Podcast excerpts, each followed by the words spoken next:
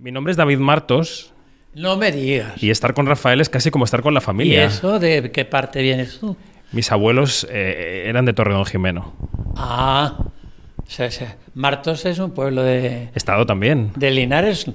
¿Sabes que a mí me, me vendían un castillo en Martos? ¿Ah, sí? Sí, ¿Y por qué no lo compraste? porque era muy caro.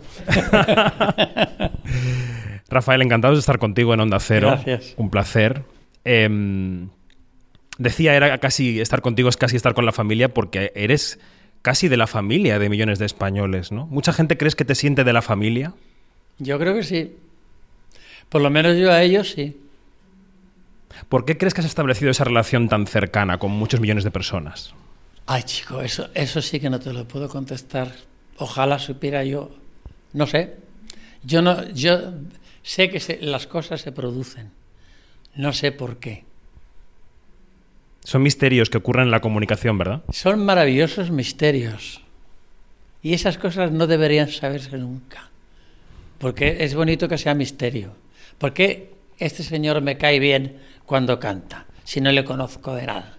O sea, no sé, co- conocer quiere decir, no lo trato, no sé cómo, cómo es, si, si es buena gente no lo es, si quiere mucho a su, fami- a su familia o no. Sin embargo, me gusta. ¿Por qué? Pero es bonito que sea así. Es bonito. ¿En qué momento te diste cuenta de que, de que esto iba en serio? ¿En qué momento miraste alrededor y dijiste, voy a hacer una carrera de esta profesión? Eh, no me acuerdo del día de noviembre de del el, primer concierto mío en el Teatro de la Zarzuela. Bueno, en todo caso, el primer, la primera actuación en la zarzuela te diste cuenta de que aquello iba en serio. No era la primera actuación, o sea, yo había, yo había actuado ya tres años, no es la zarzuela. Mm. Pero ese día de la zarzuela me di cuenta que, que iba en serio eso, que iba en serio. Mm. Estamos en el entorno del Festival de San Sebastián y al comienzo de tu carrera eh, también hiciste cine, evidentemente, varias películas. Sí, Con Mario Camus, que acaba de dejarnos hace muy poquito, además. Con él hice las tres primeras mías y la suya se- sería la, la, te- la tercera, quinta y sexta. ¿Qué significó para ti el cine al comienzo de la carrera, Rafael? Mucho, mucho. Porque ten en cuenta que el cine lo que te daba era una inmensa popularidad. No solamente aquí, sino en todo el mundo. Yo siempre he dicho que el cine son millones y millones de carteles puestos por todas partes del mundo. Y me han dicho que eres cinéfilo.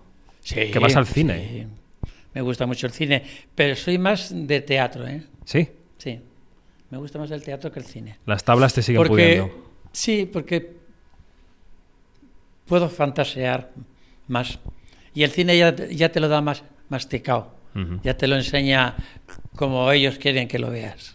Mm. Y el teatro es más tiene más fantasía. Mm. El segundo capítulo de esta serie termina con una pregunta que te hace un- en una rueda de prensa y, y te dicen, ¿usted cree que está pasado de moda o algo así, no? Y de repente llegaron muchas décadas más de actuaciones, de fama, de discos. ¿Hubo un momento en que pensaste que había acabado tu tiempo? No, que va, que va, que va, que va. Eso lo ha pensado el realizador de esto para ce- cerrar capítulo y abrir otro nuevo. No, yo no. ¿Dónde está la clave de que quizá tampoco la sabes o quizá también es un misterio? La clave de seguir siendo tengo misterios. la clave de seguir siendo moderno, ¿dónde está? Ah, eso sí que es un misterio. Eh, Está muy- muy claro que yo soy un chico moderno, siempre he sido. Muy adelantado a mi tiempo, siempre he sido. ¿Incomprendido? No. No, a mí se me ha entendido muy bien y se me, se me ha comprendido muy bien. Yo no me he sentido nunca incomprendido. Ni siquiera por la familia, que, que siempre, que si tus hermanos, que sean... no. De hecho, hablas con mucho cariño de tu padre en el documental. Hombre, mi padre es mi padre, era mi padre. Mm. Y mi madre también. ¿Va a haber más cine? ¿En tu carrera? ¿Eh? Que si va a haber más cine en tu carrera.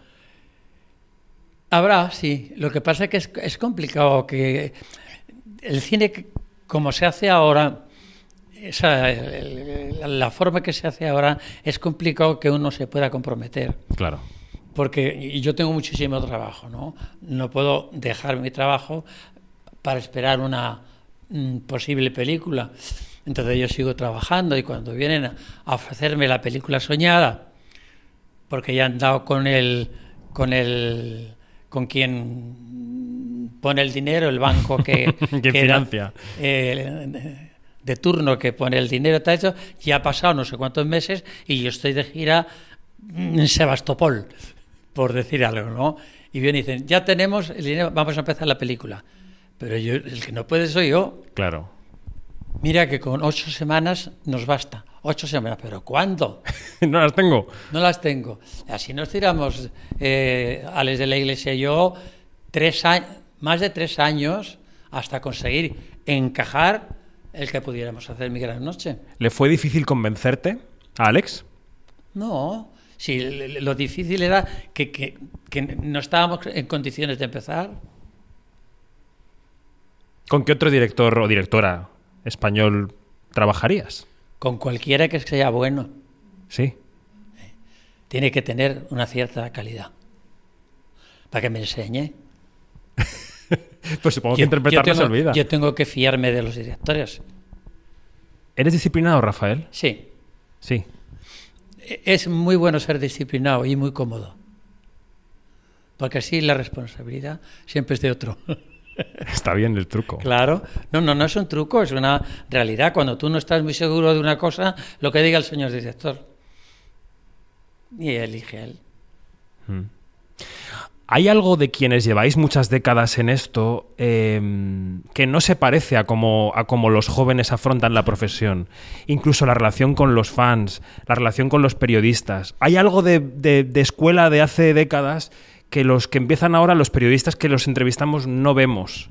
¿Tú notas que ha habido un cambio de actitud de las estrellas, entre comillas, hacia la prensa, hacia los fans? ¿Notas que hay otro clima? Yo creo que, que, que tanto los actores y actrices como los cantantes y eh, nos hemos llevado siempre bastante bien con la prensa. Yo, yo a juzgar por mí, luego vienen las simpatías y antipatías personales que a veces no sabes ni por qué se producen y entonces te sale eso tan tan idiota y de que, me cae ¿Te ha hecho algo? No, pero me cae mal. ¿Pero por qué? Pero canta bien, ¿no? Sí, pero me cae mal. Que son esas incongruencias que, que dicen de pronto, ¿no? Pero yo, yo, en mi caso, yo me he llevado bastante bien con la prensa siempre. Ajá. Y en el mundo del cine, volviendo un momento, eh, ¿te has planteado dirigir algo alguna vez? No, ¿Por qué? no lo sé. No, no me, no me, no me, ha, llamado, no me ha llamado la atención. Porque tú eh, piensas tus discos, los diseñas, tus Sí. conciertos, en el fondo los diriges, ¿no? Sí, sí, sí. El fondo no, dijo. Y en la forma. y la forma. Pero el cine, eh, quizás no me siento preparado como en el teatro, sí. Y yo hice Jekyll y Hyde, mucho era yo, eh, y, porque era teatro. El teatro es más,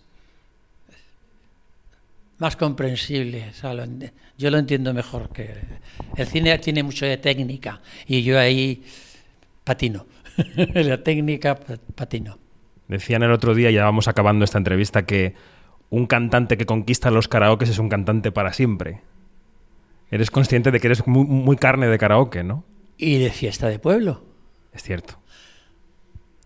Al- en los pueblos donde se oyen los cantantes en las fiestas de los pueblos y en los karaokes, esos son los cantantes del futuro y de siempre.